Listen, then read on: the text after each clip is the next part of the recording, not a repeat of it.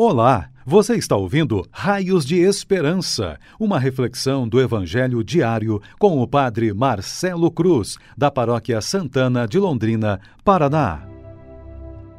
Caríssimos irmãos e irmãs, hoje temos a alegria de celebrar o 27º domingo do tempo comum e vamos ouvir e refletir sobre o Evangelho de Marcos, capítulo 10, versículos de 2 a 16.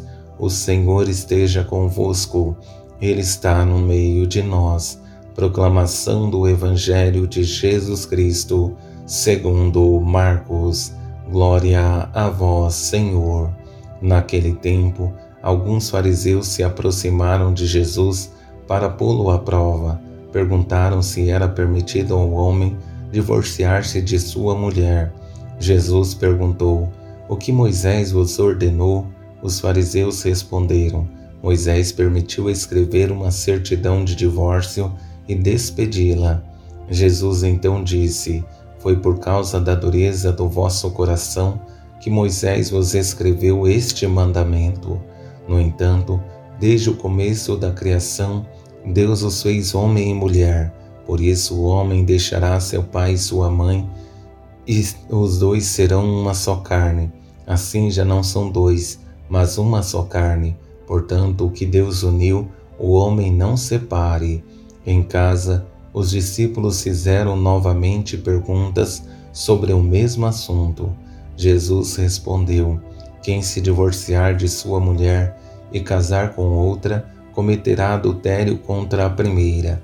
E se a mulher se divorciar de seu marido e se casar com outro, cometerá adultério. Depois disso, traziam crianças para que Jesus as tocasse, mas os discípulos as repreendiam. Vendo isso, Jesus se aborreceu e disse: Deixai vir a mim as crianças, não as proibais, porque o reino de Deus é dos que são como elas. Em verdade vos digo: quem não receber o reino de Deus como uma criança, não entrará nele e abraçava as crianças e as abençoava, impondo-lhes as mãos. Palavra da salvação. Glória a vós, Senhor. Caríssimos irmãos e irmãs, estamos vivendo um tempo desafiador em que somos questionados e coagidos por falar o que acreditamos. Em alguns momentos, querem nos obrigar a negar o que cremos, porque alegam que estamos excluindo pessoas, mas precisamos entender o que é falta de acolhida e o que é dizer a verdade. Somos convidados a acolher todas as pessoas sem distinção ou discriminação, mas isso não quer dizer que concordamos com suas escolhas ou forma de viver. Tendo presente essa primeira explanação e sabendo que o Evangelho que ouvimos é dividido em duas partes, vou conduzir nossa reflexão a partir da primeira, que deve nos motivar a entender e lutar por uma vocação tão bela e especial que é o matrimônio. Para facilitar nossa compreensão, vou conduzir a reflexão a partir de três palavras que norteiam toda a discussão do Evangelho. A primeira palavra é diálogo a segunda, tristeza, e a terceira, compromisso. Com essa primeira palavra, diálogo, percebemos uma conversa entre Jesus e os fariseus sobre um assunto tão questionado em nosso tempo que, se não refletirmos melhor, existe o risco de nos mundanizar e deixar de lado o que é essencial. Alguns fariseus se aproximaram de Jesus para pô-lo à prova, perguntaram se era permitido ao homem divorciar-se de sua mulher. Jesus perguntou: O que Moisés vos ordenou? Os fariseus responderam: Moisés permitiu escrever uma certidão de divórcio e despedi-la. Nessa troca de perguntas, a intenção de Jesus é saber até que ponto eles entenderam a importância do matrimônio ou se fizeram dele simplesmente uma lógica de interesse na qual querem prevalecer a própria vontade e isso é um perigo.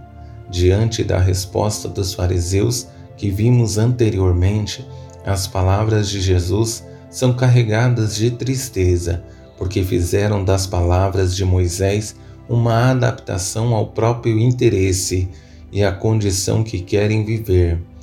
Foi por causa da dureza do vosso coração que Moisés vos escreveu este mandamento. No entanto, desde o começo da criação, Deus os fez homem e mulher. Por isso, o homem deixará seu pai e sua mãe, e os dois serão uma só carne. Assim já não são dois, mas uma só carne. Portanto, o que Deus uniu, o homem não separe. Que o bom seria se entendêssemos as últimas palavras dessa frase de Jesus e percebêssemos que o matrimônio é uma instituição divina, não pode e nem deve ser uma lógica simplesmente de atração, e o que o outro se torna algo descartável.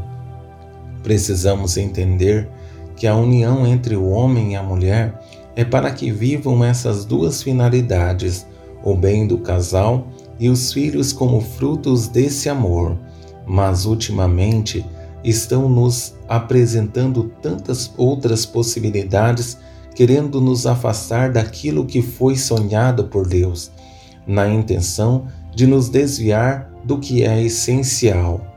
Com essa última palavra, compromisso, percebemos Jesus na intimidade da casa, explicando para os discípulos a beleza dessa vocação, que precisa ser valorizada e cuidada, para que ninguém corrompa o que foi instituído por Deus. Por isso, ele traz o peso do divórcio. Quem se divorciar de sua mulher e casar com outra, comete adultério contra a primeira.